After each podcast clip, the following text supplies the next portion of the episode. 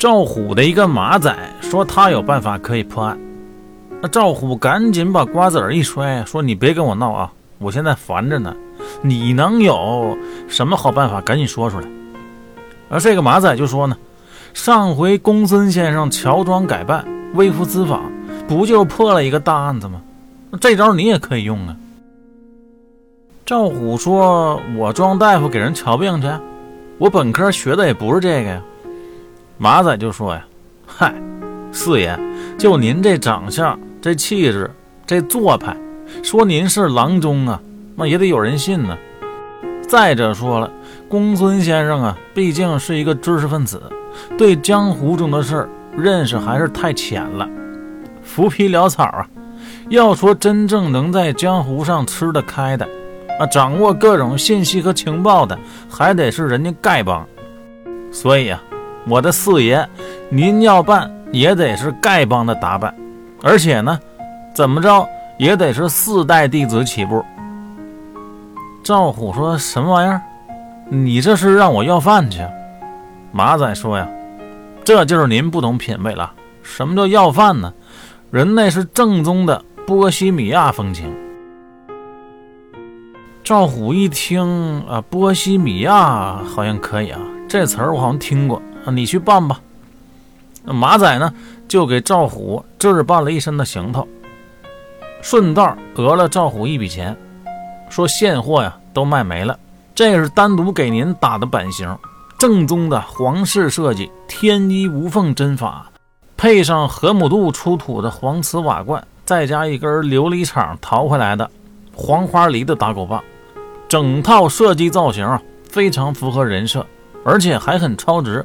每分钟啊，只收取您六毛六分钱。赵虎虽然在土龙岗也开过文创公司，但是他主要负责的是落地执行的部分，具体的定价呀、营销这方面他完全不懂。一听说每分钟才六毛六分钱，当时就答应了。那咱们正常人都知道，每天有二十四个小时，有一千四百四十分钟，每分钟六毛六。算下来，差不多小一千块了。要饭的衣服能有什么成本？这马仔基本上一天净挣一千块。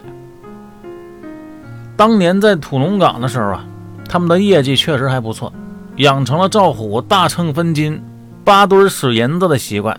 那钱来得快，去的也快，他呀完全没什么感觉。那等把这身开花的行头往身上一招呼，把这道具往手里一拿。嘿，要不说人配衣服马配鞍呢，整个啊就是一个要饭花子。这马仔啊，把赵虎后背的这个音响一开，里边就传出这好人一生平安的歌曲。赵虎立刻就入了戏了，说我是奔地铁呀，还是去动物园门口啊？马仔说破案呢，我的四爷，当然是去附近的村子里了。要饭这件事的难度啊，主要在于面子。能不能抹得开面子？那技巧什么的都得往后排。你说呀，你会各种揣摩目标人群心理，有应对各种状况的话术。第一步你张不开嘴，还是一样完蛋。赵虎不一样啊，他是能拉下脸来，不用做心理建设那种，非常的放得开。但是他最主要的短板是啊，一点技术都没有。他在村子里逛了半天啊，就一套台词儿。有请我吃饭的没有？佛跳墙就行。这么说话哪能要来饭呢？那这次的任务的考核标准虽然不是要饭，但是一点也要不到，还是有点伤人的。有那好心的人呢，就提醒赵虎说：“你要饭呢，就得把姿态放低，什么南北大菜、满汉全席这些啊，你都不能提。谁家里有什么剩下的，你就吃什么。”门槛弄那么高，最后还不得是饿死啊？赵虎是非常的不忿呢，说谁规定要饭的就不能吃点好的？上次我在广州的一个夜总会，正赶上苏老摆大寿，包吃包住带卡座，管我一个月的呢。这经济落后的地方啊，他人的意识就是僵化。这时候对面有个人也在吆喝：“啊，有请我吃烟肚鲜的没有啊？啊？”有请我吃烟肚鲜的没有？赵虎一听就乐了呀，说：“看见没，这就叫英雄所见略同。我看看这是谁这么有气魄啊，还直接点上菜了。我也想吃烟肚鲜。等过去一看呢，这人大高个，浑身上下呀，只要是露出来的皮肤都黢黑。赵虎说：‘英雄，你哪儿来的呀？昆仑奴啊！’这人当时就不乐意了，种族歧视啊！你全家都是昆仑奴。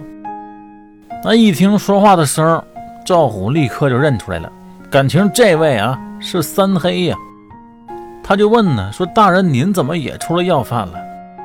那三黑呢，赶紧把他拉到旁边僻静的地方，跟他说呀，说本来是公孙先生还想出来私访，结果被他给拦下来了。为什么呢？因为三黑觉得。这事儿挺好玩，自己也得体会一下。俩人一合计，那就一块来吧，反正也是要饭嘛，条件就放宽一点。毕竟这地方消费能力它有限，现在呢就只能向下兼容了，得救活他们。于是呢，就看见大道上两个要饭的一起吆喝：“有请我们吃饭的没有啊？沙县就行。”